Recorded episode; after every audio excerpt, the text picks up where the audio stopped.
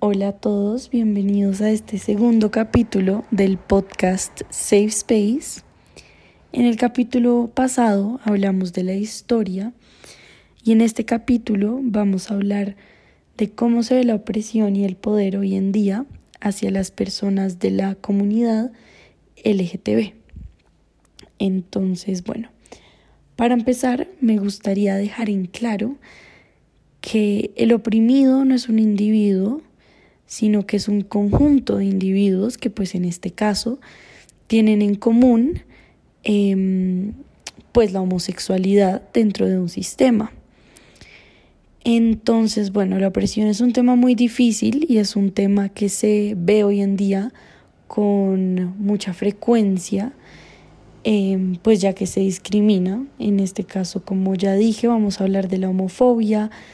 em, hacia las personas de esta comunidad. Entonces, bueno, la opresión lastimosamente se ha tenido que ver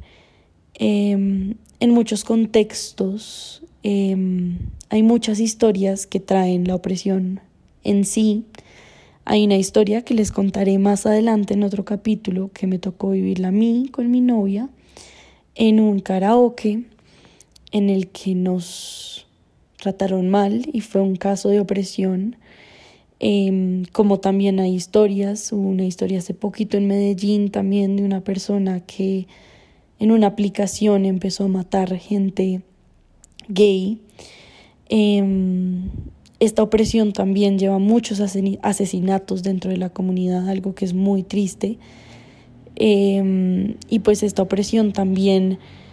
trae consigo una discriminación no solo en el día a día, sino también en los trabajos y en los grupos sociales,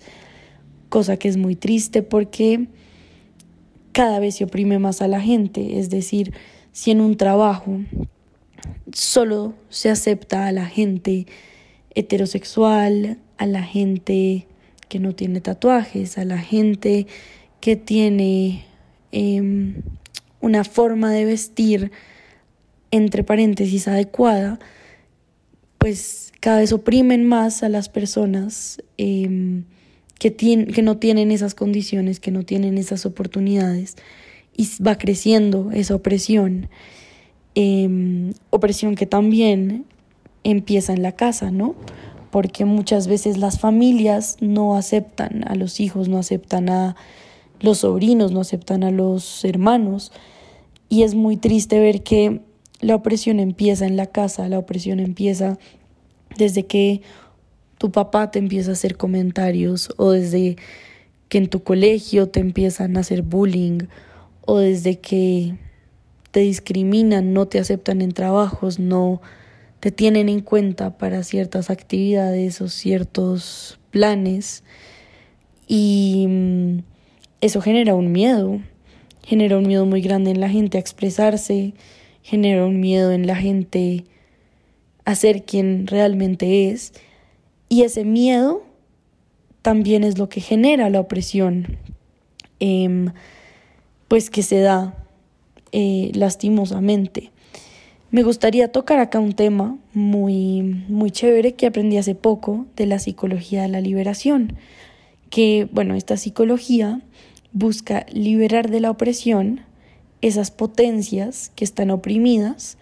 y busca entender como el aparato ideológico que mantiene a los oprimidos en ese estado de opresión. Me gusta mucho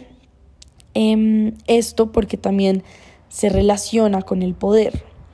el poder que tiene la gente en este caso heterosexual, el poder de pasar por encima de las personas, el poder de hacer comentarios,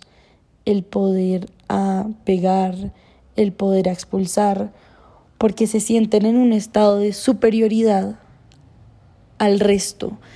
Y eso también genera opresión. Al cada vez ir como echando abajo a la gente, ir como empujando a la gente, es como yo veo la presión como como pónganle un vaso de agua y es como si cada vez estuvieran espichando y espichando y espichando y uno cada vez va quedando más en el fondo y eso es precisamente la opresión.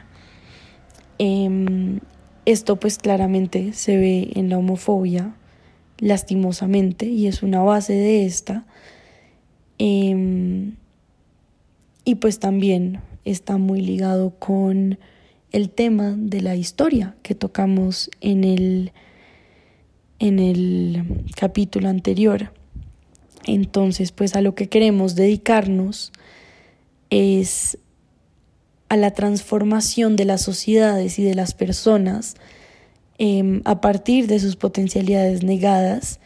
y dedicarse a resolver los problemas de las mayorías latinoamericanas oprimidas.